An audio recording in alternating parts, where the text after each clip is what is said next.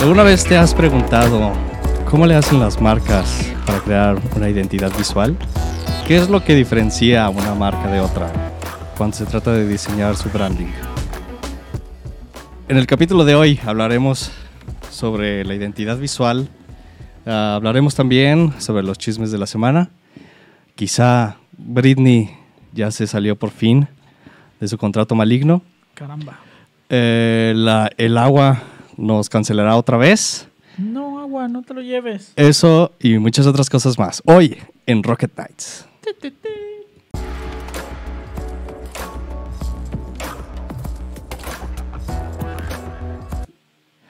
Hola, hola, hola, chicas básicas y chicos básicos. Bienvenidos una vez más a este programa Rocket Nights, en donde hablamos acerca de todo lo que tiene que ver con la industria creativa. Eh, mi nombre es Airam Gutiérrez, voy a ser su anfitrión eh, esta semana. Y a mi lado está siempre presente, nunca impresente, Siempre mojado, nunca inmojado. siempre preparado.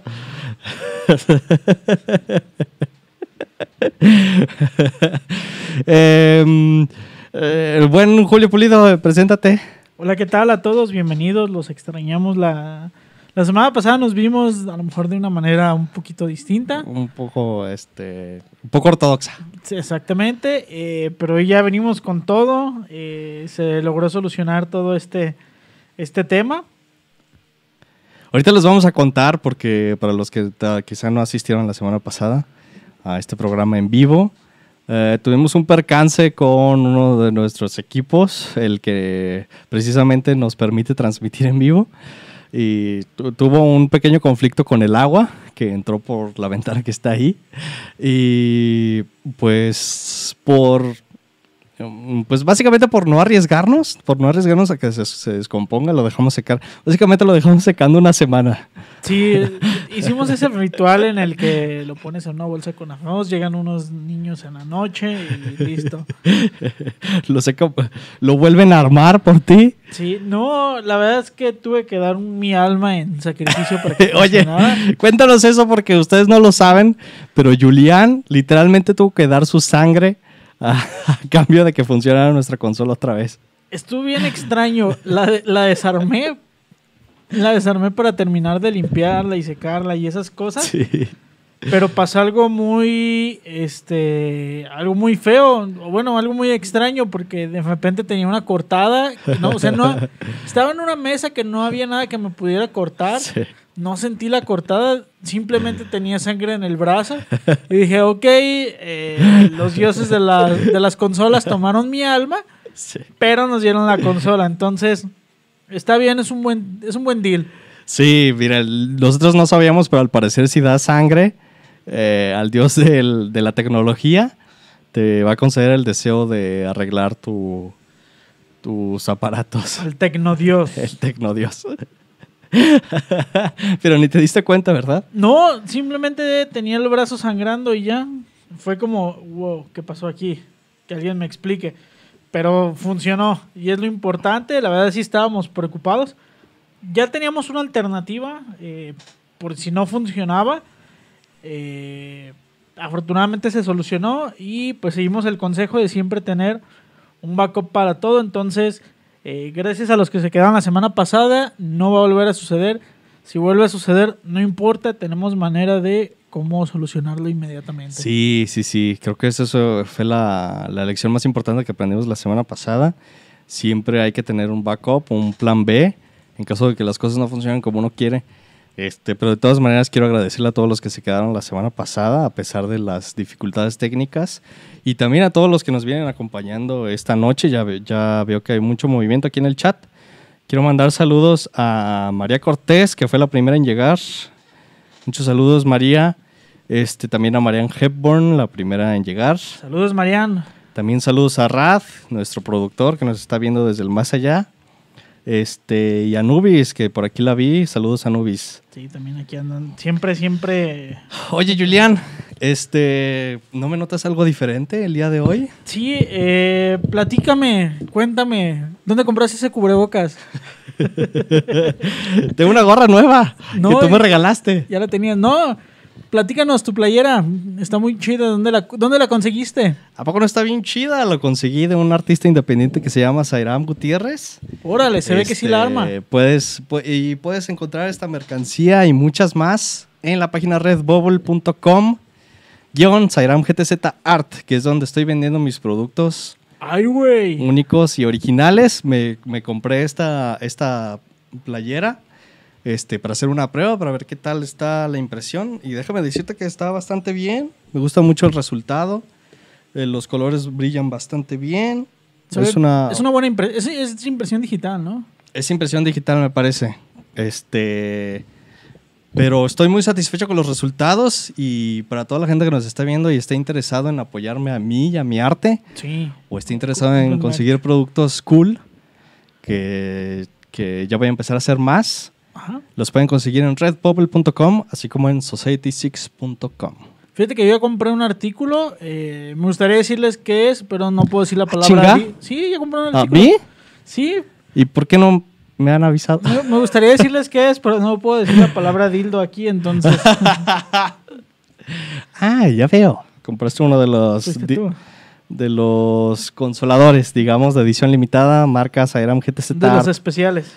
Así es, pues fíjate, estoy muy emocionado por esto. De hecho, pedí otra, otra playera más de otra, eh, de otra página que me va a llegar en, en estos días y obviamente que lo voy a traer aquí a presumir. Eh, pero pues aprovecho para hacer el anuncio para todos los que estén interesados en eh, conseguir algo con mi arte. Así como también les hago la invitación de si quieren hacer una donación directamente, pueden este, eh, pagarme lo que es mm, pues una cantidad más o menos igual a un café a través de coffee.com. Les voy a estar pasando los links eh, en este momento. Ah, Exactamente. Este estuvo patrocinado, de hecho. Ya, ya lo puedo decir aquí. Este café estuvo patrocinado por Daniel Martínez, quien me hizo una bonita donación a través de coffee.com. Ah, caramba. Ah, ¿verdad? Ay, güey, me dejaste boquiabierto. Oye, Julián, pues, ¿qué tal si vamos empezando con los chismes de la semana antes de entrar de lleno a nuestro, a nuestro tema? Sí, el chi- yo creo que el chisme que acaparó todos los titulares, o tal vez no, pero simplemente eh, los titulares que nosotros vemos. Ajá. Eh, el chisme de Britney. Exactamente. El- El, el único Britney- chisme que importa aquí. El único chisme que importa aquí. ¿Por qué no está Mickey aquí para hablarnos de...? ¿Por qué no está nuestro britnólogo? Por, por cierto, este, quizá ustedes se estén preguntando, ¿qué no eran tres? ¿Qué no eran dos muchachos jóvenes y un decrépito? Ah, pues cambié su alma por la mía, entonces su alma fue la que entregamos. Lo cambiamos por una consola, básicamente. Gracias, Mickey, por sacrificarte por nosotros. No, Mickey se encuentra haciendo un viaje de rutina. Una Está, está haciendo una misión especial que tiene que, ver con su familia y lo esperamos de regreso aquí la siguiente semana si las condiciones se dan para ello. ¿Cierto o no es cierto, Julián? Salvo que el agua nos lo permita, nos lo quite, perdón. La próxima semana ya tenemos a nuestro Mickey. no sabemos, a lo mejor. Mickey también es como un aparato, se moja y se descompone por una semana. Oye, pues, este, ¿cómo ves que, que Britney Spears por fin pudo sacar a su padre del este trato legal raro que tiene de la conservaduría, en donde al parecer eh, su padre funcionaba como el tutor y como tutor él tiene que tomar las decisiones pues, más importantes que tienen que ver con su vida. Pero fíjate que todo fue como. O sea, esa- e- e- ese pedo está como medio. medio truculento. Porque no fue como. No liberó la custodia del 100%, sino Ajá. la liberó, pero alguien. O sea, queda como libre hasta No, que alguien se más salió del puesto, Ajá. ¿no? Pero, pero no, o sea, la soltó, pero no la soltó. Creo que se. Creo que queda como libre hasta que alguien la toma. Ajá. Entonces simplemente fue para, porque días antes se armó como mucho revuelo en, en En redes sociales. redes, ajá. Ajá, entonces como que nada más fue para apagar ese pedo, para calmar el agua, pero no lo, no la liberaron al 100%. O sea, la- las cosas siguen como antes ahorita. Está bien raro ese, ese acuerdo legal, ¿no? ¿no? ¿No se te hace? O sea, básicamente, por lo que yo entiendo, Britney vive como si ella estuviera en coma. como si ella no pudiera tomar sus propias decisiones. Pues no, no como si fuera un como si fuera un cuerpo Pues ya vegetal. Ándale, básicamente. Este y alguien más tiene que tomar decisiones por ella. Pero eso es- ha, ha sido así desde hace un montón de años yo no sabía eso Sí, ya- básicamente desde 2006 Sí, ya, ya tiene bastante tiempo. Y, y lo, lo que se me hace más raro y que como nos comentabas que básicamente van a cambiar a su padre por otro más no podría ahí Britney ponerse ella misma como su Es que ahí el pedo, custodia. creo que el pedo que alega, porque ahorita pone Mariana en los comentarios que por qué necesita tutela si ya está grandecita. Creo que fue un pedo en el que la declararon como que no tiene Facultades, facultades mentales. mentales para Sí. tomar decisiones. Probablemente ahí me pase eso en, en poco Sí. tiempo. ¿Puedo ser tu tutor? Ay, güey. Está bien. ¿Es eso, Mickey? No mames, sí, por favor. Imagínense. sí, ¿se acuerdan de esa época en la que Britney se rapó y atacó a alguien con un paraguas y cosas así? Sí. Pero yo nunca pensé que fuera, que llegaría al nivel de quitarle la custodia de su propio cuerpo, de su propio ser. Sí fue una mamada. A mí se me hace una jalada eso. O sea, sí, se puso mal, tuvo un colapso nervioso. Pero no tener el, el poder de tomar tus propias decisiones. Sí, sí, sí es una jalada y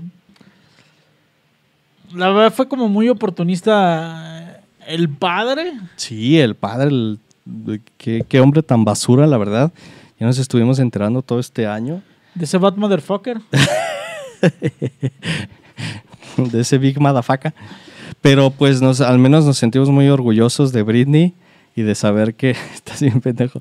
Te alejas de la cámara para que no te vean y aún así te ven. No, estoy, viendo, estoy viendo directo la cámara. Pero pues muchas felicidades a Britney por haberte des- deshecho de tu padre.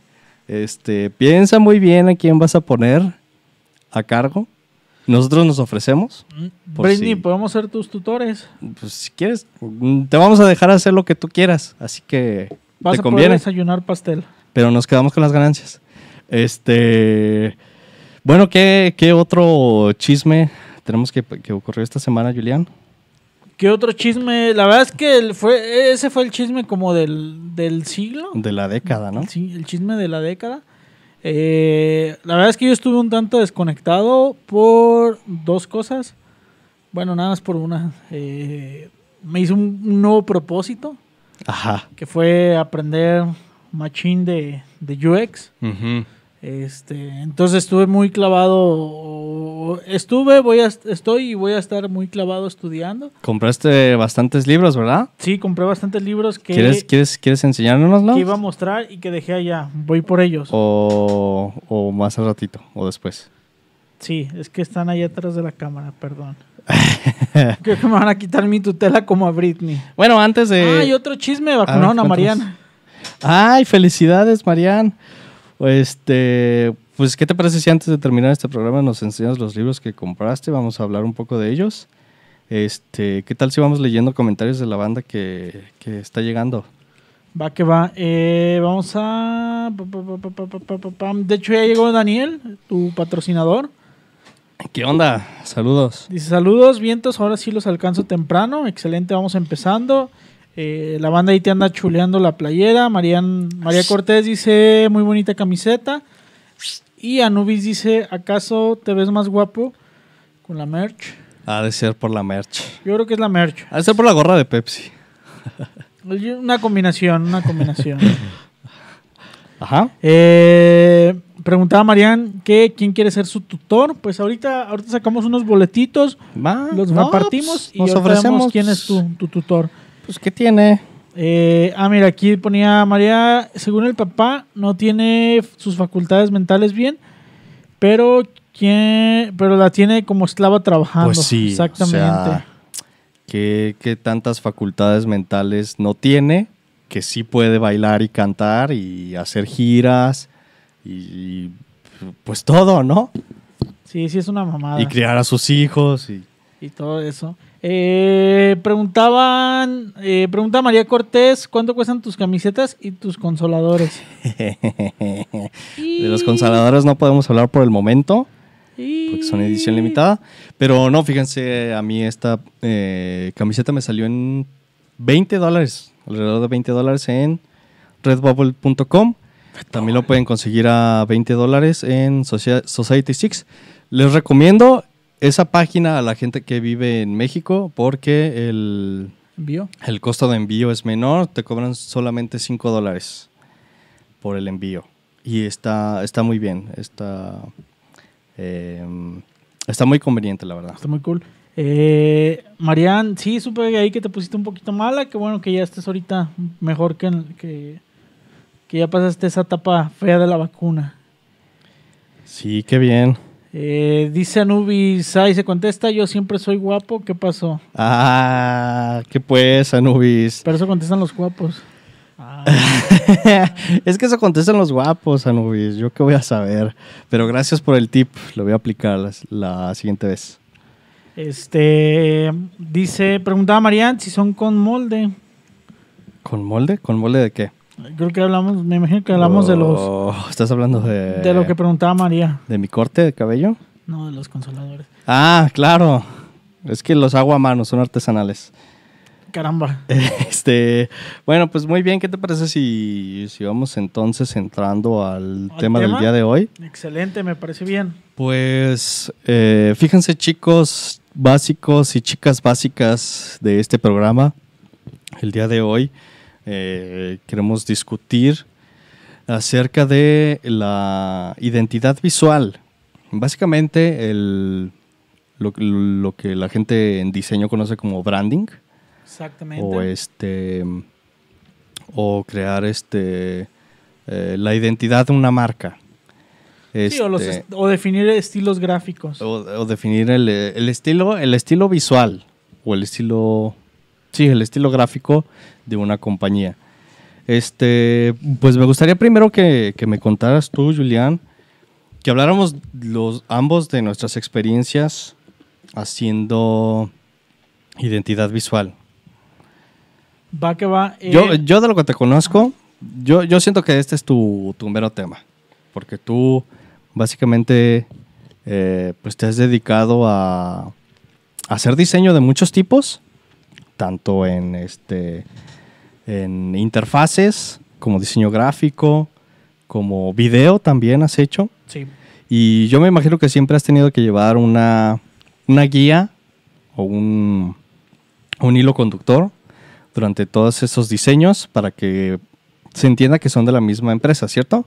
Sí, de hecho, eh, ahí te va algo muy curioso. Bueno, este. Ajá. Primero, bueno, de, ¿qué, qué es la identidad visual? Pues básicamente es como la, la definición eh, visual y estética de cómo se va a comportar o cómo se va a comunicar eh, una marca. Y por marca me refiero a un producto, a una, Una empresa. una empresa, a un Sairam. Eh, GTZ Art. Sairam GTZ Art. y fíjate que sí, justo como dices, me ha tocado trabajar eh, en el desarrollo de la marca. Me ha tocado trabajar con marcas que ya lo tienen, pero también me ha tocado trabajar con marcas que no lo tienen y no lo quieren hacer. Ya. Entonces, eh, en el momento en el que me tocó trabajar con una marca que no lo tenía y no lo quería hacer, fue cuando de manera genuina entendí la importancia de que existiera, porque a lo mejor tú lo veías como, ah, pues es un manualito o es un algo que se escribe y pues queda ahí guardado en la compu del diseñador Sí. o queda guardado en un drive. Pero esa e- es el tenerlo te ayuda a uno la persona que tome como la actividad darle esa continuidad o darle esa coherencia visual a lo que se haga y el no tenerlo no sabes si lo que estás haciendo está bien o está mal. Ah, ok. O sea, es como, ah, no uses esos colores, pero ¿por qué están mal o por qué están bien? Ajá. Entonces creo que No tienes una guía, no tienes a, a dónde remontarte para saber si lo que estás haciendo está bien o Sí, está no, mal. no tienes cómo medir si el trabajo fue, eh, si está bien o si está mal. No, no hablemos de si está mal ejecutado o bien ejecutado. Ajá, ajá. Eh, Si es coherente. Si es coherente con la marca. Y no, y muchas veces también he visto como que se enfrascan mucho en. O, o- o en el pasado se hacía como muy, muy clavado en. Ah, pues los impresos son así, y los pantones y la chingada. Ajá. Pero yo creo que ha ido evolucionando, pero a diferencia de otras cosas en diseño, ha sido como de lo que, desde mi punto de vista, ha evolucionado más lento. Ah, ok. O- sea, toda la parte de, de branding y de diseño de identidad, ¿tú sientes que no está tan consolidado? Eh, son pocas las marcas que lo han logrado como consolidar bien, Mm, sí. que se enfocan más en la experiencia digital que en la experiencia física. Ah, ok. Te pongo el ejemplo, para mí una de las marcas que lo ha empujado de la mejor manera en versión digital, o sea, que se ha enfocado bien, bien, bien este, profundo en, en digital. Eh, Vancomer. Vancomer en 2019 hizo un, un rediseño ¿Cuál es corporativo. Vancomer? El, el- el Banco Azul, Ah, ya. El Banorte Azul. el Banorte Azul. Ah, ya. ajá. Sí, sí, sí. ellos hicieron como un rediseño y ellos sí se enfocaron 100% en el área, en el tema digital, eh, porque definieron, este, digo, lo básico, fue un rediseño de logotipo, eh, las tipografías, colores, Sí. todo eso, déjame pero ya fueron como a, a- a sus microilustraciones, o sea, a Ah, su, a sí, su es BB, iconografía. BBVA. BBVA. BBVA. Ajá, BBVA. Ajá. Ah, ok, está Ajá. chido. Y lo, Y lo lo- hicieron público. Sí, de hecho, eh, les voy a pasar el link de- del Behance del equipo de diseño de, Mm, de. Banorte, Ajá. de Vancomer, pero. Y McCormick. Ah, ¿verdad? ¿Van Mocker? De- les pasé el- el- la, la identidad de, de Vancomer. Ah, muy bien. Eh, son muy buenos y otra compañía que yo creo que lo hacen bastante bien, pero ellos, porque naci- nacieron siendo digitales, Sí. es Mercado Libre. Ah, ok. Mercado Libre también tiene como su documentación de diseño. Sí. La tienen como. También tienen como su design system. Sí. Y, y Mercado Libre lo enfocó más como al lado del, del UX. De la, del diseño de interfaces. Ajá, de la experiencia del usuario. Ah, ok. Igual les, les pasé el, el- los Behance, tanto de Vancomer, bueno, les pasé el proyecto del rebrand de, de Vancomer y del, del equipo de Mercado Libre de Diseño. Eh, y sí se nota la diferencia entre las empresas que han nacido en digital 100% a las empresas que han ido como haciendo la transición. Ajá, Lo notas en el tipo de aspectos que, que cuidan. claro. Porque, a ver, déjame sacar mis, mis apuntes. Ay, alguien se hizo la tarea. Sí. Eh, por ejemplo, la- las cosas básicas que, que se evalúan como en una en una identidad, pues Sí. son lo básico son los colores, Ajá, eh, el logo, las tipografías, los estilos. sí. eh, hay quien la fotografía. A ver, es- eso me parece importante. Me gustaría que profundicemos más al respecto. ¿Qué cosas este, identifican a una marca o producto? O sea, cuando alguien te pide a ti como diseñador que hagas la identidad visual de, de su compañía, ¿qué, qué cosas le vas a entregar? Por ejemplo, si evalúo mucho qué tipo de dise- qué tipo de negocio es. Claro. Eh, te voy a poner el ejemplo. La primera vez que lo hice fue para una empresa de.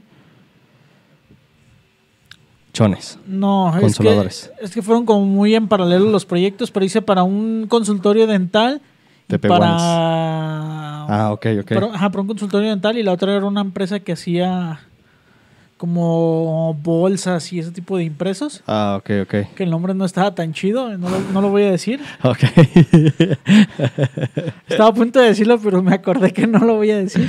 Y, por ejemplo, el enfo y tal vez era porque yo en ese momento estaba más enfocado o mi experiencia era como con diseño de cosas impresas. sí. Entonces yo me clavé en tipografías, eh, definir como templates de, de impresos, eh, la papelería, tarjetas, Claro. facturas, eh, las recetas médicas, porque pues era, era un consultorio dental.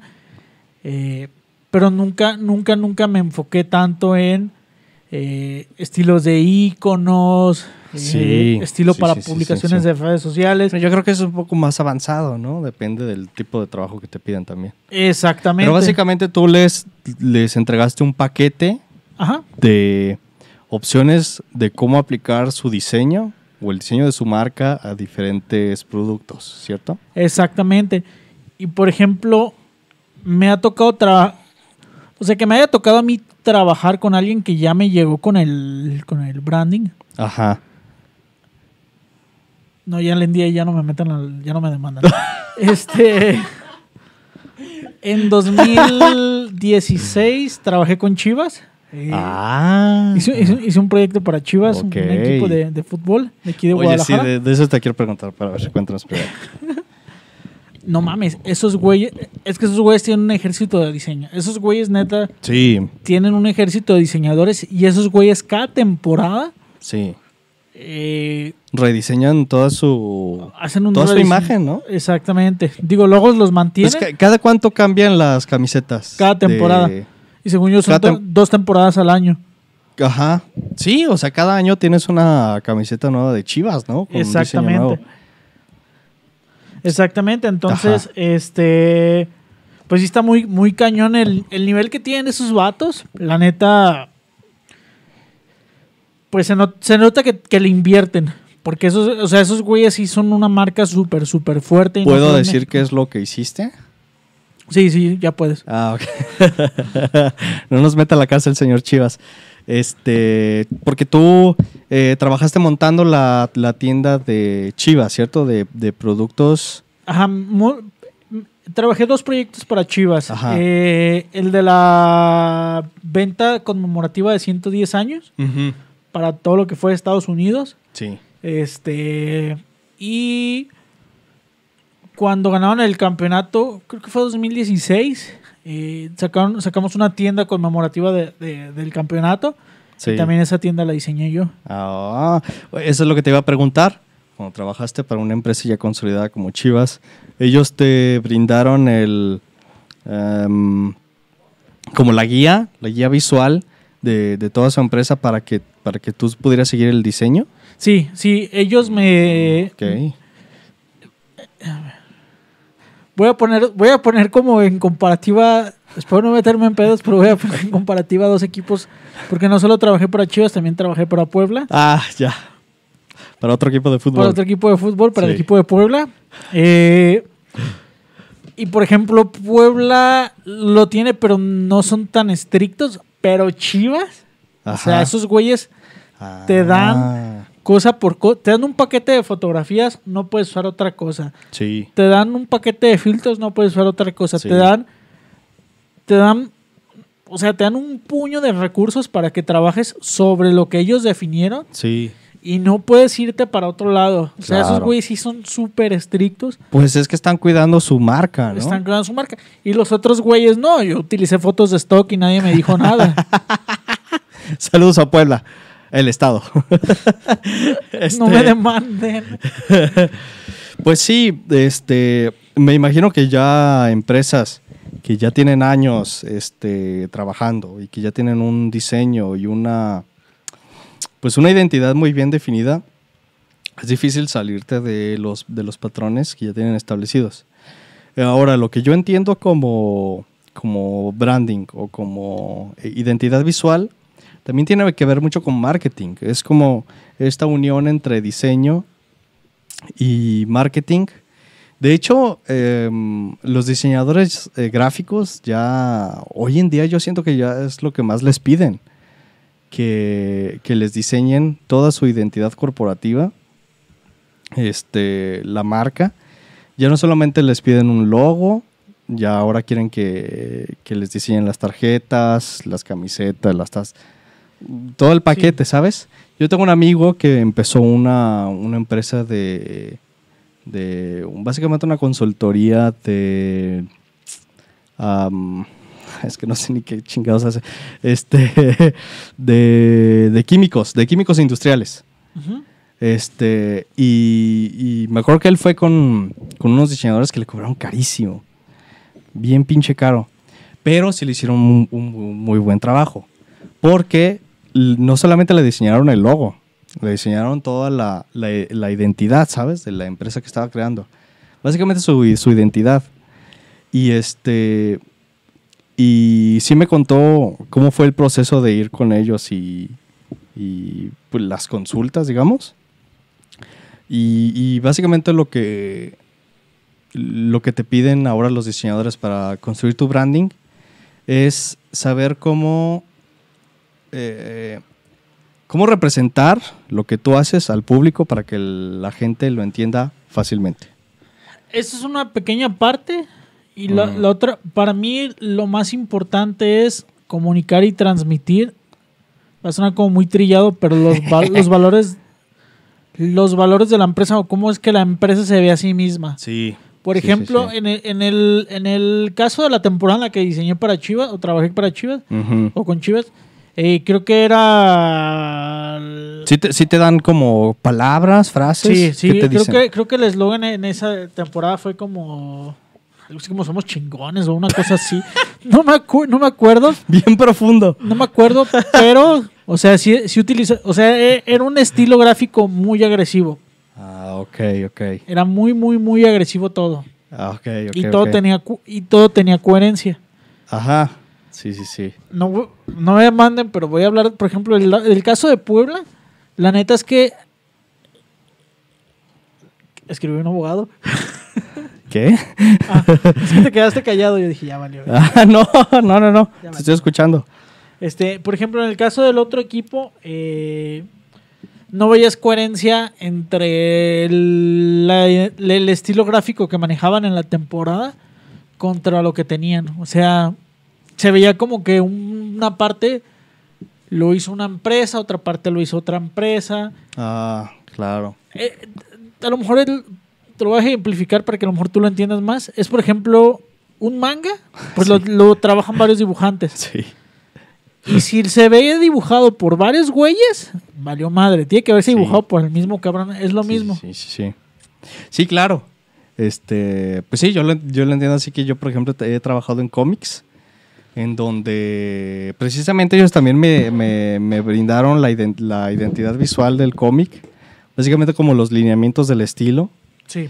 y me dijeron, puedes usar estos colores, este es el, el tipo de forma de los personajes, esto es este, eh, cómo se ven los fondos, em, y yo más o menos me apegaba a esa línea para que no, no brincara mucho del resto de los dibujantes, ¿cierto? Sí, eso, es muy- Este- eso es un dato muy importante. A- Así es como lo entiendo yo. Sí. Porque a mí también me ha tocado, este, no en diseño, pero sí trabajando en cómics. Incluso ahí existe una identidad visual, ¿no? Oye, y entonces lo que te quiero preguntar también es, eh, ¿tú qué opinas de que los diseñadores necesiten tal vez eh, saber algo de marketing para, para poder crear la identidad visual? ¿Lo ves necesario? Los diseñadores solo deben saber una cosa en la vida y es comunicar. Oh, ok. No hay más. Me siento hasta como iluminado. No, es que no necesitan, o sea, normalmente no necesitan saber de marketing, simplemente necesitan que lo que hagan comunique bien. Sí. Eh, en empresas grandes, pues hay alguien que se dedica, a lo, a lo mejor la persona de marketing le va a entregar un brief a la persona de diseño o lo van a construir entre los dos. Sí. En- y este brief es donde se va a docu- documentar eh, como si la persona, como si la empresa fuera una persona. Como cuáles son sus características. Si es una empresa seria, Ah, si es una empresa agresiva, ya. si es una empresa explosiva. Todo ese tipo de. Ajá, se escribe como un personaje. Ándale, ándale. Eso es, eso, es, eso es muy importante, pensar en tu empresa tu producto como un personaje. Que, cuál, cuál es su visión, qué es lo que quiere, qué es lo que quiere lograr, qué es lo que se le dificulta, Exactamente. este, cómo es su personalidad, cuál es su backstory. Sí, básicamente. o sea, por ejemplo, eh, estoy tratando. Yo también estoy pensando en, en marcas. No, digo, estaba tratando como de ver si puedo mostrar un documento, si no me van a. Po- Por, ejemplo, ¿tú, tú sabes la razón por la que la Lamborghini, si es Lamborghini, ¿verdad? El que su logo es un toro. Eh, ¿Sabes la historia de por qué es un toro? Creo que porque Ferruccio Lamborghini tenía toros. Y de hecho los nombres de los... ¿Así se son- llama? ¿El, el creador de Lamborghini? Sí, creo que sí. Ferruccio. Ferruccio Lamborghini. Ferruccio. Este, Margarete. Eh, Es porque crió- criaba toros y de hecho muchos de los, Ah. los, los nombres de los coches son nombres de toros. Ah, ok. No, pues qué bueno que tú sabes más al respecto. Pensé que tú me ibas a decir. no. Pero yo estaba seguro de que tú sabías. Pero mira, este es un ejemplo. Es un buen es- ejemplo. Eh, el toro quizá no tiene que ver con el auto, con autos en general, pero sí tiene que ver con la historia de Ferruccio Lamborghini. o sea, tiene que ver con, con la historia familiar, con de dónde, de dónde viene esta persona y cuáles son, cuáles fueron sus dificultades y cuáles fueron sus logros, ¿no? Yo creo que también tiene que ver, ya me voy a poner mamador. Estamos hablando de Lamborghini. Este, tiene que, el toro es como un símbolo de, de poder, ¿no? Exactamente. Y de mucha fuerza. Y Lamborghini es conocido por tener autos de muchos caballos de fuerza. Creo yo, la verdad estoy hablando de mi trasero un poco. Huevos. Pero básicamente a eso nos referimos con identidad visual. El cómo uno puede comunicar este, los valores de la empresa, qué es lo que está buscando a futuro, de dónde viene y, y qué está haciendo hoy en día. ¿Cierto o no cierto? Efectivamente. eh, me, me quedé pensando en el, en el ejemplo ese de, de Lamborghini. Ajá. Y sí, básicamente la marca pues fue creada como para competirle a Enzo. Entonces también Sí. me imagino que... es Enzo como- Ferrari. Me imagino que es como la competencia en, en el que el toro pues es un animal más agresivo que el, que el Que caballo. Entonces también por ahí debe ir el, el- Sí, el- cierto. el background de, de este pedo. Sí. Eh, pero sí, hay hay marcas que se toman como muy, muy a fondo. Sí. Pero también ha, ha habido marcas que en su trayecto o en su proceso la han hipercagado. Ajá. El caso más, más ejemplar de eso fue. Uber ha pasado por tres rediseños. Bueno, creo que fue el original, luego un rediseño y el que tenemos actualmente. Y el anterior a este Yo la verdad ya no me acuerdo de... eh, fue, un, fue un total fail. Fue un epic fail. Creo que Eh, el- sí. si lo dieron de baja porque de plano. Pero, pero ¿por qué? ¿Por qué crees que a qué se lo adjudicas tú? ¿Crees que podamos buscar imágenes? Sí, creo que, creo que sí estuvo medio hecho con las patas. Como ¿eh? para enseñarle a la banda que nos está viendo. Eh, pero, pero ¿por qué crees tú que, que, eh, te parece un mal diseño? ¿O mal aplicado el branding? Era, era como poco legible.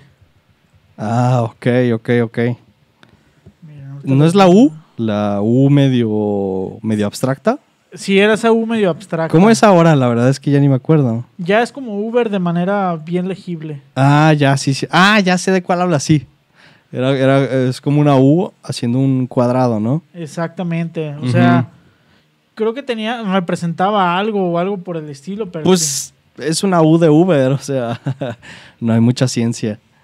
Mm, pero pero no, no, no, ¿no te parece que una, una forma simple y minimalista como esa es de alguna manera más reconocible?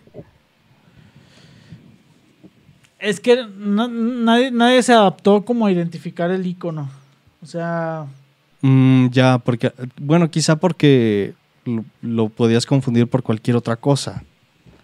A lo mejor estabas viendo un, un este, eh, ¿cómo se les llama a estos eh, eh, diagonales? No, este, diagonal bajo, ¿Cómo, se- cómo se le llama? underscore, El underscore, ¿cómo se le dice en español?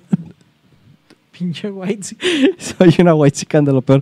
Bueno, pero ¿sabes a lo que me refiero? guion bajo. El guion bajo, sí, perdón. Se confunde un poco con un guion bajo, ¿no? Como yo lo interpreto, pues.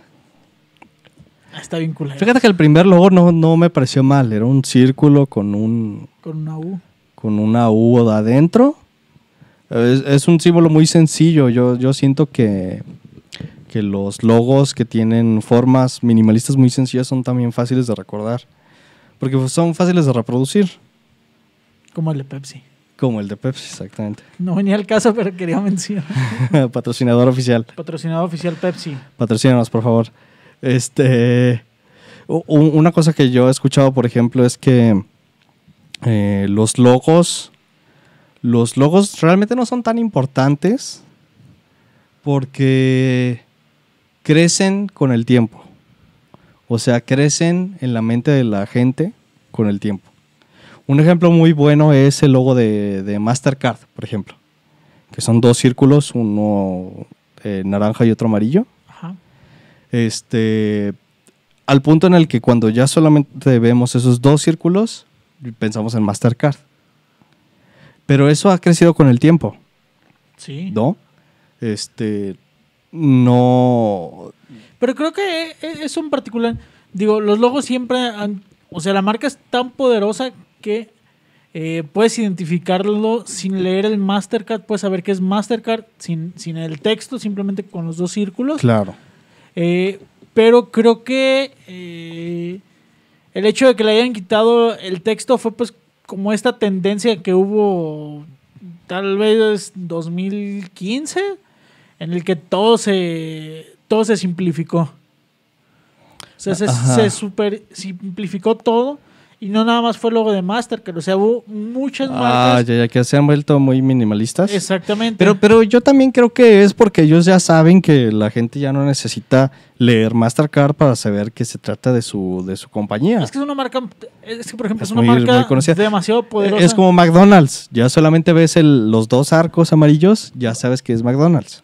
Ajá, o como Coca-Cola con la pura silueta, ya sabes que es. Ajá, de la coca de vidrio. Sí. ah, ya. este.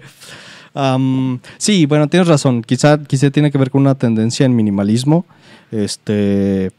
Que a los que también les lo intentaron y creo que les fue mal. La verdad es que no, no, no leí como mucho de ese chisme. Eh, Tech de Monterrey creo que también hicieron como un cambio en el logo, pero la banda sí fue. O sea. ¿Se prendió? La banda. Hay banda. ¿Qué pedo con Monterrey? Hay banda en los foros de diseño que se pone muy pantera por cosas que no tienen sentido. ¿Pero por qué? ¿Porque lo hicieron más minimalista? Yo supongo, ¿no? Monterrey. Eh, ahí lo vamos a dejar. Este, oye, ¿qué te parece si antes de continuar vamos leyendo algunos comentarios que, que tenemos aquí en el chat? Sí, ya nos, nos emocionamos. Este. Eh, ah. Por cierto, saludos a Marco que nos está eh, viendo. Marco presente. Ah, ya, ya reportó asistencia. Eh, la banda dice que, está interesante el tema. Eh, sí, cuando quieran les platico un poco más de, ese proyecto. ¿De tu experiencia en Chivas? Nada más veo ¿Cómo te, hiciste chivita? Estuvo divertido ese proyecto. Nada más veo que no me vayan a meter al bote. Eh, no, la verdad es que aprendí demasiado, demasiado de ese proyecto. ah, mira, este comentario está bueno de Eduardo. Dice, en la carrera de diseño nos decían, ustedes no son diseñadores, son comunicólogos, háganse a la idea. No, pues sí es, sí es cierto que sí va muy bien con lo que nos decías hace, hace rato. Exactamente. Eh, a ver, ¿nos puedes leer este comentario de Daniel?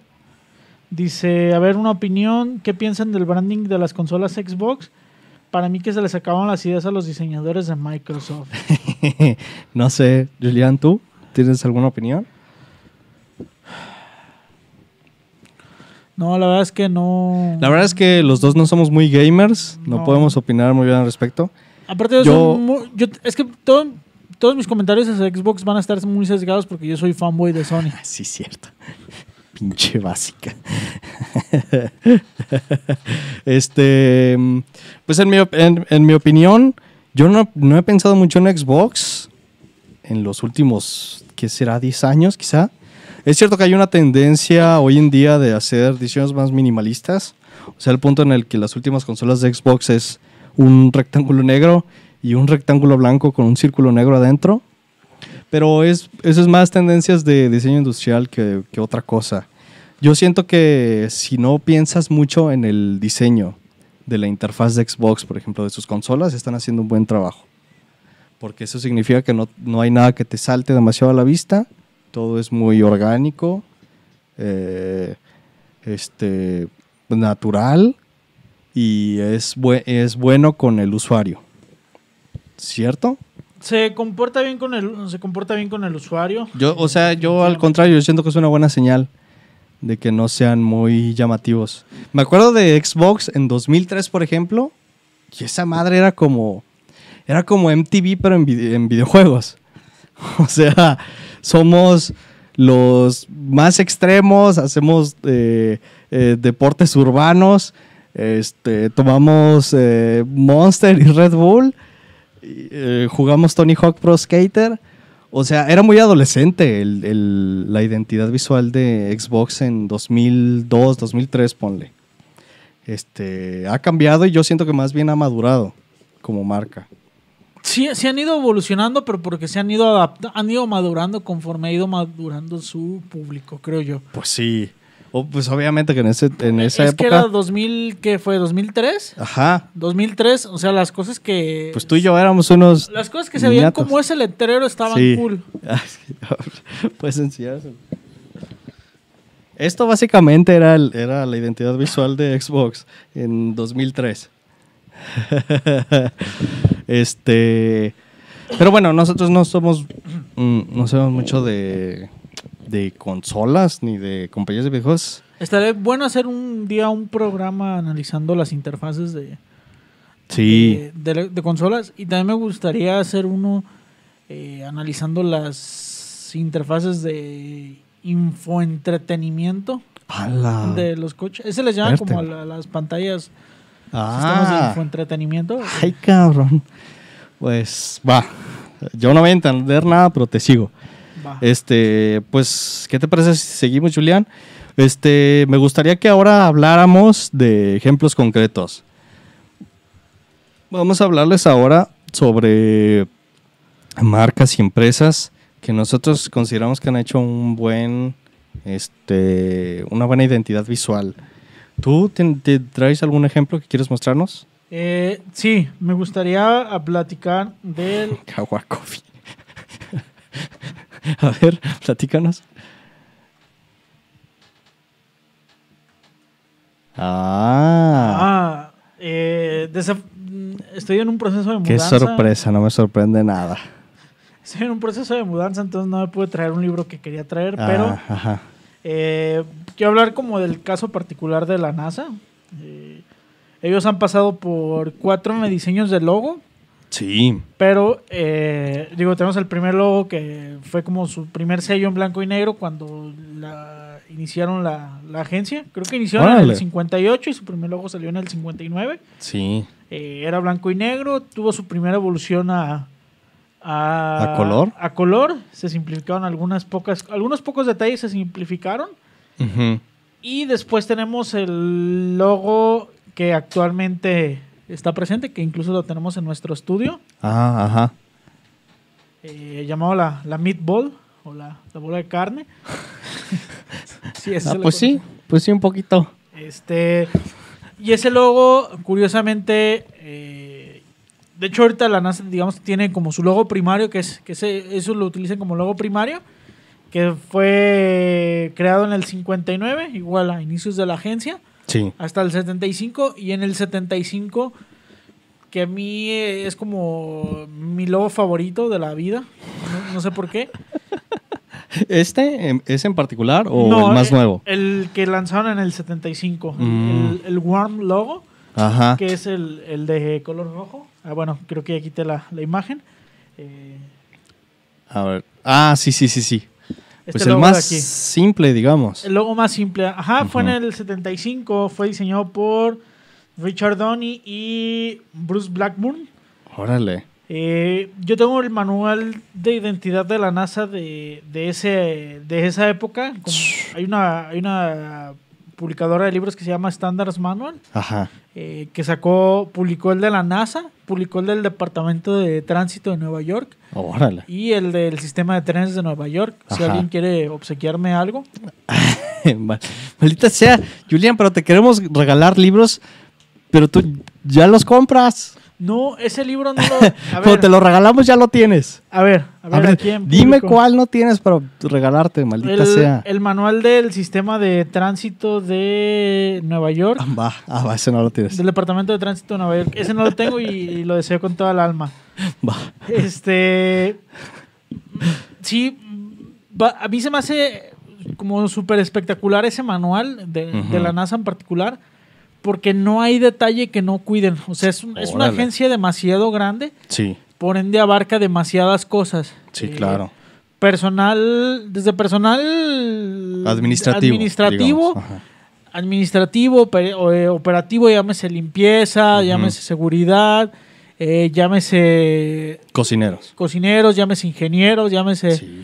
los mismos astronautas, llámense los directivos.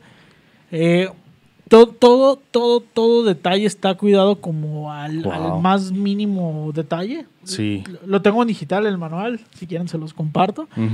Este diseños de camionetas, Sí, el diseño de, la, de los logos en las naves está como bien cuidado a detalle. claro. Eh, diseño de sus calzados, uniformes, playeras, toda la papelería, Sí. el tipo de formato, eh, cómo se entrega la información a cada departamento, porque al ser como una este, agencia que maneja información muy, muy este, ¿Delicada? muy delicada, muy clasificada, eh, también tienen como ide- identificado de qué manera se oculta la información a qué tipo de personas y todo eso viene en el manual de la, de la, del- de la agencia. Eh, es- eh, voy a tratar de traer el siguiente, el siguiente programa, el, el libro. Entonces, Sí, más, si no les cool. comparto en digital el, el manual. Pero la verdad es que eh, se nota que es un trabajo bastante profesional. Sí. Pero también se nota justo lo que platicaba al inicio del programa, eh, que fue hecho para una compañía la cual, digo, en ese momento no había como nada digital de lo que conocemos actualmente. Sí. Y todo está enfocado a cosas impresas, co- cosas físicas, pues. Sí. Cosas Sí, físicas. sí. Y luego está la otra, la otra que traía como ejemplo, que ya se las, se las compartí, igual se las vuelvo a compartir a los que no hayan estado, Sí. eh, que se me hace como muy bien hecho, es el, El de Vancouver. el de Vancomer, exactamente. Sí. Eh, ellos sí están como enfocados a su producto digital Claro.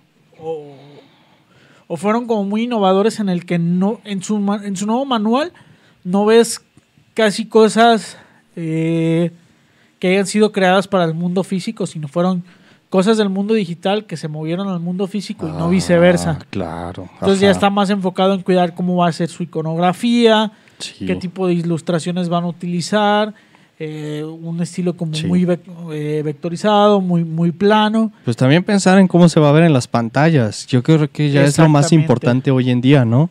¿Cómo se va a ver tu diseño en una pantalla de una tableta, de un celular y de una tele? Bueno, de un, y un monitor. Sí, un, un- un display, un display en distintos, Ujú. distintas resoluciones. Ok. Eh, esos son los, los dos ejemplos que, que les traigo. Cierto, cierto, cierto. Eh, pero sí, para mí el de la NASA es como de los dioses. No, pues también es algo a lo que aspiramos. Sí. la verdad. Es nuestro modelo a seguir. Nosotros queremos convertirnos en una compañía como la NASA, que le- la que puedas tener hasta calce- calcetines de Rocket Leaf. Este, que por cierto, vamos a hablar un poco de eso, porque hicimos tarea. Eh, pues yo quisiera hablar, traje una, una imagen ahí. A ver, ahorita te digo cuál. La otra. ¿Esa? Ah, ese es un buen ejemplo, sí. Sí, ¿puedes enseñarlo? Es, es- este es un ejemplo reciente, este, pero se me hizo que tiene que ver mucho con el tema. Eh, fíjate que hace de un tiempo para acá, muy recientemente, Ajá. Marvel empezó a, a relanzar sus títulos de X-Men este, con nuevas historias, este, eh, es- eh, escritos sobre todo por, por, ah, perdón, se, me- se me fue el nombre del escritor principal, pero básicamente lo que hizo fue este, relanzar títulos de X-Men Porque ya tenía mucho tiempo que no había historias nuevas de X-Men. Y este Y para eso se dedicó a hacer una identidad visual completamente nueva para, el, para todos los personajes de X-Men. Y eso se me hizo muy interesante y muy cool, porque básicamente partieron de este nuevo diseño para la X, la X de X-Men, y de ahí partieron para eh, hacer el diseño de, de todos los títulos que tienen que ver con X-Men, como X-Force, Excalibur, New Mutants, este, la serie de Wolverine, la serie de Cable, este, X Factor. eh, pues los títulos conocidos y no tan conocidos que ya tenían, les aplicaron este nuevo diseño, esta nueva identidad. Y fíjate que yo no he leído mucho uh, los, los títulos nuevos de X-Men, pero sí me gusta muchísimo el estilo. Como que consiguieron una nueva identidad visual muy interesante que yo, yo siento que partieron de ahí.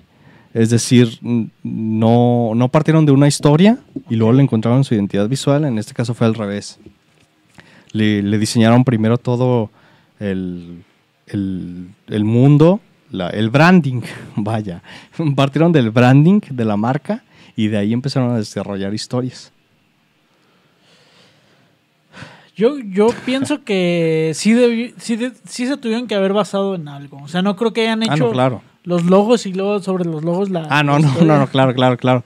Pero este es muy diferente a como ha sido eh, en otras épocas, porque en otras épocas, para cada título de X-Men, por ejemplo, pues has- haces un, un diseño de logo completamente nuevo y el estilo, el estilo visual de los monitos, vaya, del dibujo de los cómics, también varía de, de título a título. Y ahora ha sido bastante consistente. Yo creo que formaron un equipo de diseñadores nuevo, exclusivamente para los títulos de X-Men, y eso se me hace muy cool. Es una movida muy, pues, corporativa, pero también muy arriesgada de Marvel. Es que para mí, y es mi, mi percepción, o es algo que yo siempre. O sea, siempre me he fijado como mucho en ese tipo de detalles.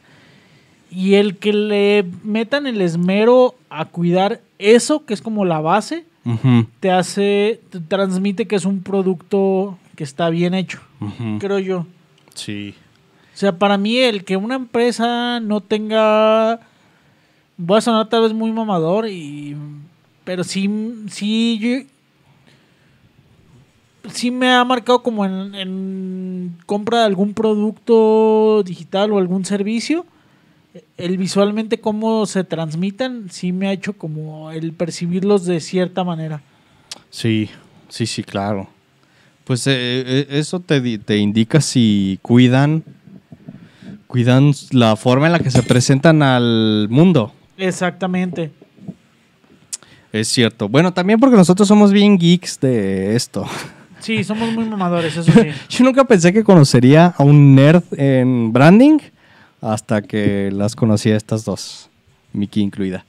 Eh, oye, ¿qué te parece si enseñamos el otro ejemplo que traigo? Yo hice, este, pues me puse a hacer un ejercicio también. Este, esto es parte de mi intervención. Por si no lo sabían, este programa es una intervención de muchos meses eh, diseñada para hacerme trabajar. Y lo que hice fue, fue pensar, pues si, si yo hiciera una identidad visual de mi marca, yo como, como persona, pero también como artista y como marca, ¿qué haría? Entonces les, les estoy enseñando en este momento a la gente que nos está viendo en YouTube. Eh, este es un ejemplo de, este, de lo que hice explorando las, las, las posibilidades como para hacer una marca personal.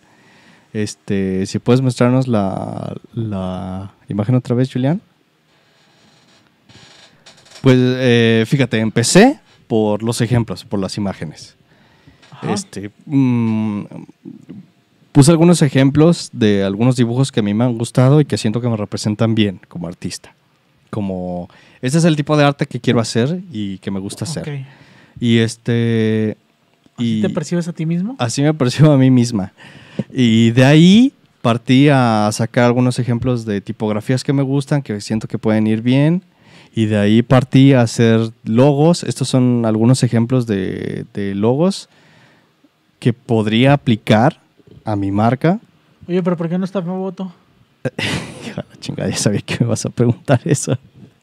Y otro ejercicio interesante que hice, que saqué de un, de un youtuber que tiene un canal precisamente sobre, sobre branding y diseño, que, en el que él habla de que una empresa este, puede partir eh, para hacer su, su identidad visual de, de cuatro preguntas, que es este, básicamente eh, cuál es, qué es lo que te identifica, qué lenguaje hablas, o sea, qué estás queriendo transmitir, en qué tono este, hablas ese lenguaje, o sea, si es, si es fuerte, suave, si es este ah, sospechoso, eh, cauteloso, o un poco miedoso, eh, un poco confiado.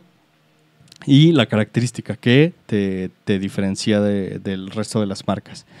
Y pues yo pensando en palabras así al azar, la verdad es que este ejercicio lo hice rápido y, y- hay muchas cosas que, que yo creo que tienen que ver conmigo, pero el, pero el público puede pensar diferente. Y pensando en, en mi identidad, en qué quiero transmitir, pensé en dinámico.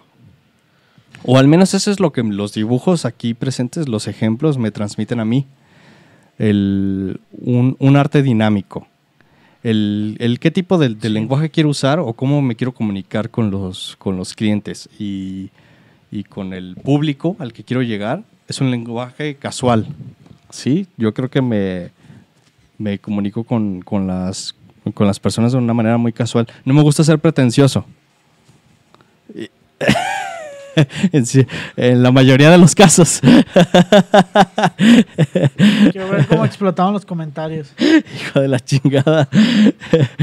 o al menos así me percibo a mí. Y este. Y el cómo. El, el tono en el que manejo ese lenguaje. A veces puede llegar a ser un poco eh, infantil, siento yo. O mis, mis dibujos tienen un tono infantil. Este. Y el. La característica. O lo que me caracteriza de los demás. Es este que yo siento que mi arte es un poco ligero, o sea, no, No está tan sobrecargado. no está sobrecargado, me gusta ser un poco más, más simple, minimalista y, y no trato temas fuertes. Creo que no, no me gusta eh, tocar temas así muy pesados como muerte, este, ansiedad, depresión. Me gusta ser muy alegre con mi, con mi arte. Me gusta transmitir una, un sentimiento de alegría o de diversión. Y pues estas son las conclusiones a las que llegué también este, intentando como ver qué colores podría utilizar en mi marca, qué colores me representan y la inspiración, como qué, qué marcas me inspiran a mí y qué tipo de identidad visual este, me gusta como para basar mi propia marca. Ya hasta ahí ya hice unos ejemplos con- aplicados a productos. Ahí sí me la mamé, la verdad. Esta taza está chida. Pero tú comprarías una taza así entonces? Yo, yo de toda tu merch, yo creo que sí la compraría. Sea, si tuviera que escoger un producto, creo que sí me iría por esa taza. Va, espérenlo próximamente en redbubble.com. Este, pero pues qué bueno que te tengo aquí, Beach, porque tú eres una diseñadora. de Este, tú eres una diseñadora independiente, por lo que sé. Así que tú me vas a tener que ayudar a hacer mi identidad visual. ¿Qué te parece?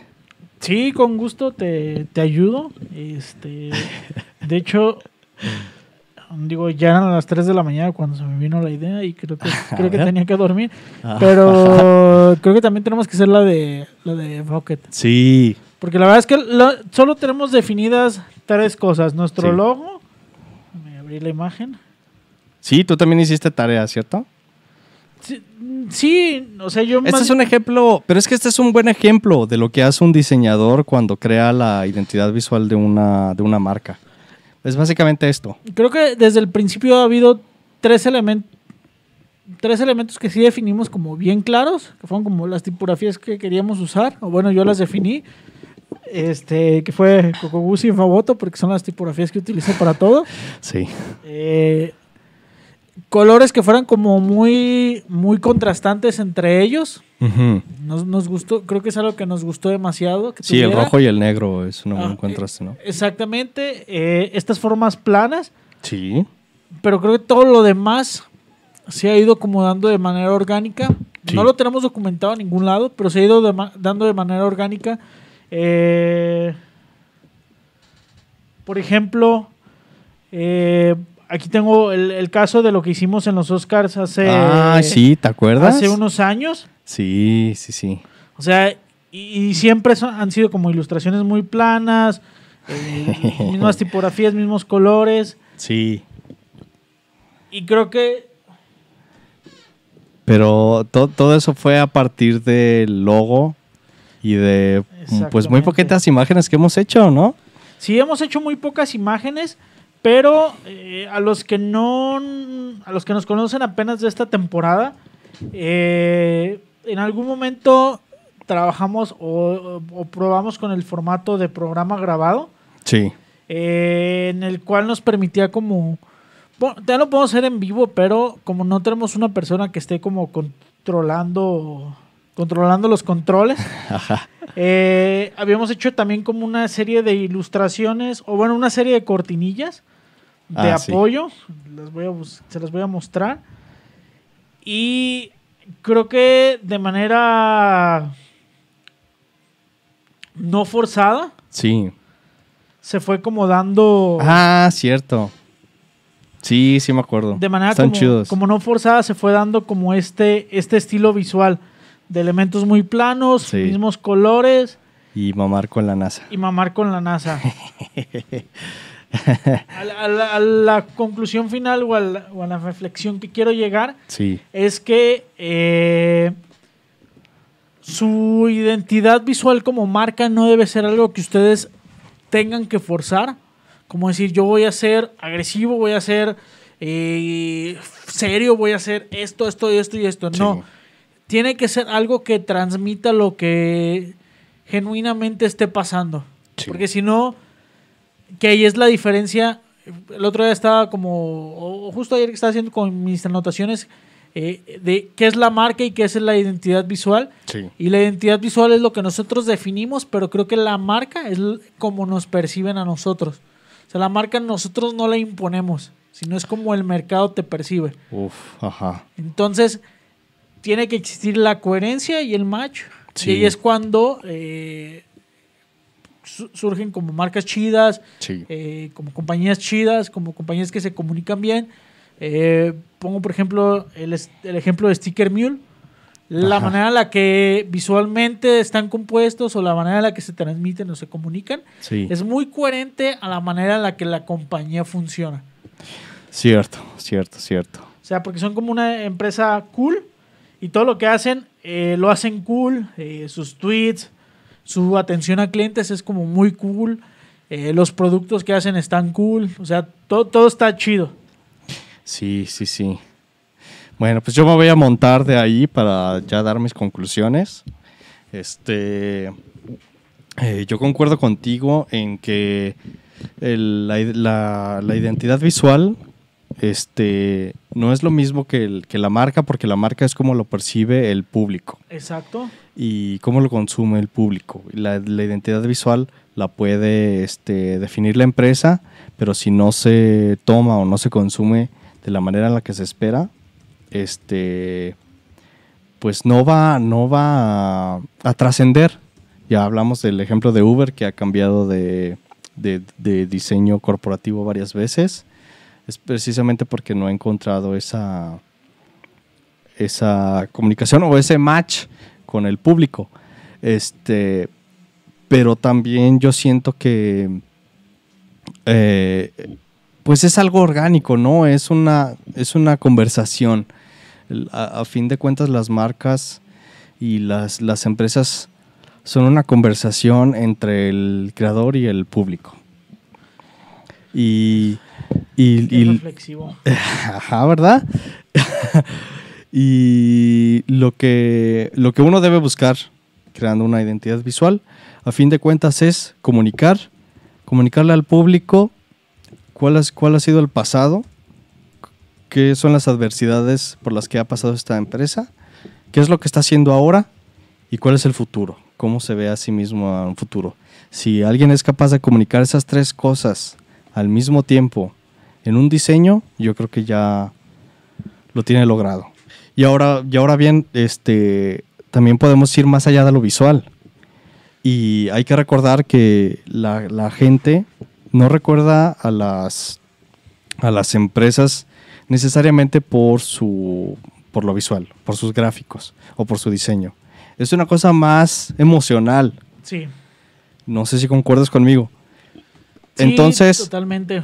a fin de cuentas, el cómo tú tratas al público, cómo te trata una marca, es lo que tú vas a recordar.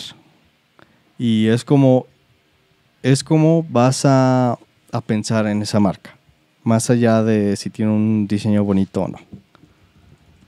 Así que yo, mi consejo para todos los creadores y creadoras, chicos básicas, chicas básicas que nos están viendo, no se preocupen por ello, preocúpense por dar un buen servicio. ¡Ay! Ay, güey. ¡Ay, güey! Hasta parecemos programa de verdad.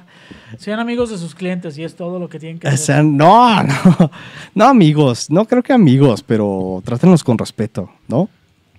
Si tratas a alguien con respeto, ese respeto te va, te va a regresar.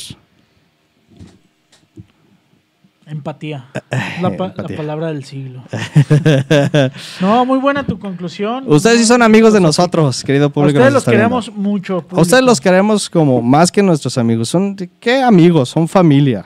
Ustedes son roqueteros. Ustedes son roqueteros de verdad si están a estas horas de la noche viéndonos, escuchando nuestras mm, eh, filosofadas.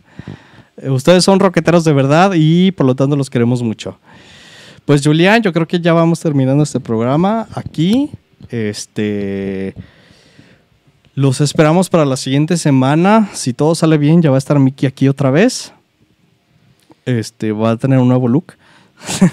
va a tener una nueva identidad visual. Yo voy a tener. un- Yo, yo me tengo que cortar el cabello. ¿Ya vas a tener una nueva identidad visual?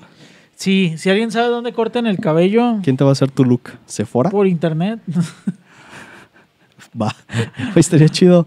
sí, que, que te vayan diciendo. ah. Pero bueno, eh, muy buen programa. Sí, muy bueno el. Pónganos en- ahí en los comentarios. eh, pónganos en los comentarios qué les pareció el programa. La verdad, Sí. lo disfruté mucho, me gustó bastante. Voy a ir rápido por los libros y por mi iPad porque mi compu se está muriendo.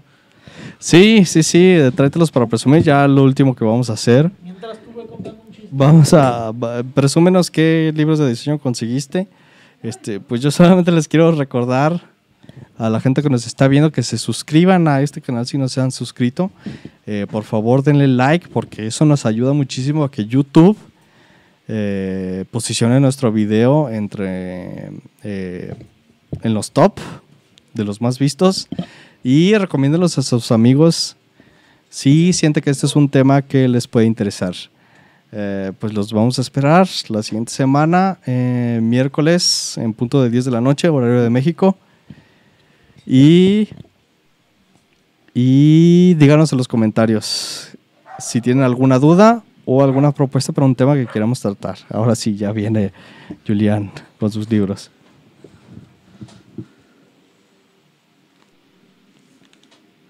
No sé qué hice. Ah, se apagó la compu. Tonta. Eh, pues les traigo, bueno, eh, como platiqué al principio del programa, estoy como interesado en, en meterme al mundo de los UXs. Sí, Eh, es algo que había visto como por encimita, pero sí tengo como interés genuino en, en aprender como muy a fondo ajá. acerca de este tema. Entonces, eh, cuando aprendo algo nuevo me gusta empezar por libros.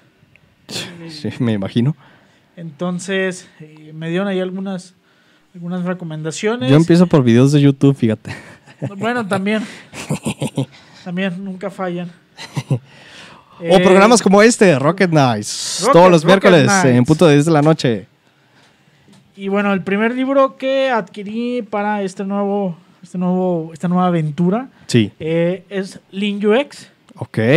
Eh, a los que no han escuchado, Lean, Lean es un método de manufactura diseñado por Toyota. Ah, ok. eh, como para eficientar el proceso de ensamblado de coches. Este es un, es un proceso de, de ingeniería industrial. El los métodos Lean eh, se utiliza en UX, se utiliza en Órale. Está el método Lean Startup, está el método Lean, Ana- Lean Analytics, Ajá. eh, Lean UX. Como aplicar este diseño indu- de- industrial a, a diseño de, y a experiencia de usuario. ¿no? Met- ajá, metodologías de trabajo que se utilizan en este tipo de diseño. Órale. Exactamente. O sea que ya para convertirte en la fábrica Ford del diseño de UX. En la fábrica Toyota. este, el siguiente libro que compré es Interaction of Color. Eh, Nice. básicamente, e- este yo creo que me va a servir no nada más para temas Interaction of Color. of color. Este mm, me, me va a servir no solamente para, para tema de UX, Sí. eh, sino tiene como conceptos muy, muy profundos o muy De, pues, de diseño, avanzados. Ajá, de tema de, de combinación de colores. Sí. Eh, en qué momento eh, traslaparlos, en qué momento separarlos, en qué momento exista una división de color. Sí. eh, y digo, es algo que, que me va a servir como para, para todo. Muy bien. Eh, después, las leyes de UX. Lo, lo estuve leyendo antes de, de comprarlo un poco en internet y está basado como en las 10 leyes de diseño de, de Dieter Rams, Ok. este diseñador industrial. Dieter Ram, sí, sí, sí. diseñador indus- industrial de alemán de Brown. Yo Ajá. creo que yo creo que Eduardo nos va nos va, puede dar una cátedra acerca de A ver si mi hermano del sigue tema. aquí. Que nos platique si, si sabe quién es Dieter Rams. Eh, O sea, se ve chido, ¿eh? sí. Y luego el siguiente, eh, como les platiqué en un live anterior, este es el libro que más veces he comprado porque es el libro que más veces he perdido. Las leyes de la simplicidad de John Maeda. sí. Yo no lo tenía, pero lo tenía Sirena en su casa. ¿Quién sabe qué pendejo lo tenía en su casa? A ver, modélalo pues.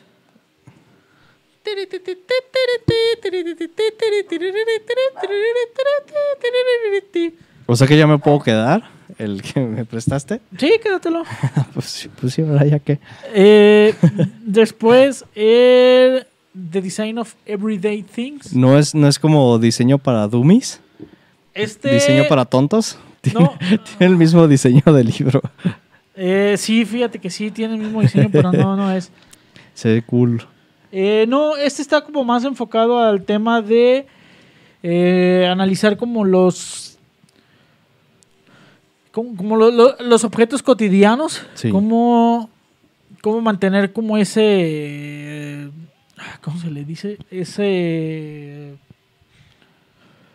ay güey, se me fue el nombre de la palabra como ese estandarizo no, no, no es estándar, sino ese Uso común. esa coherencia entre, Ah, el, entre sí. el cómo interactúa el usuario con los objetos que utiliza todos los días Ajá. a cómo interactúa con los objetos que o los productos que creamos. Oh, ok.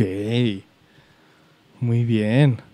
Este es el diseño de las cosas de cada día Ajá, por Don Norman. Exactamente. Y bien. una serie de libros más que eh, ¿Que todavía no te llegan? hay uno que me nada más falta uno por llegar. Contigo. Nada más falta uno por llegar de Design Thinking. A Es ver, una, o sea, es una ex- metodología. explícame cómo compras cosas en Amazon. Va- vas pasando y a todo lo que ves le das inmediatamente agregar al carrito. Sí, no, no, no es cierto. No es ¡Qué cierto. verga! No es cierto, no es cierto. No. O los vas guardando.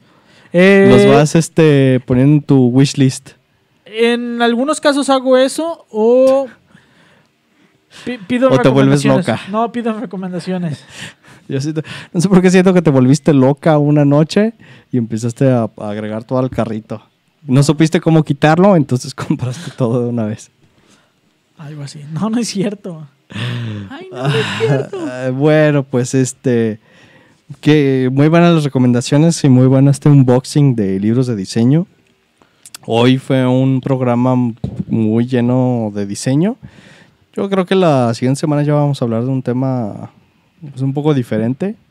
Ya veremos. Este. eh, pues quiero agradecer a la gente que nos, nos vio esta noche. Saludos a Nubis, a Marianne Hepburn, a Raz, nuestro productor, que aquí sigue presente, a mi, a mi hermano Eduardo, este, a Daniel, que también nos acompaña, este, a María Cortés, que no sé si sigue aquí, Creo que sí. pero muchos aquí. saludos.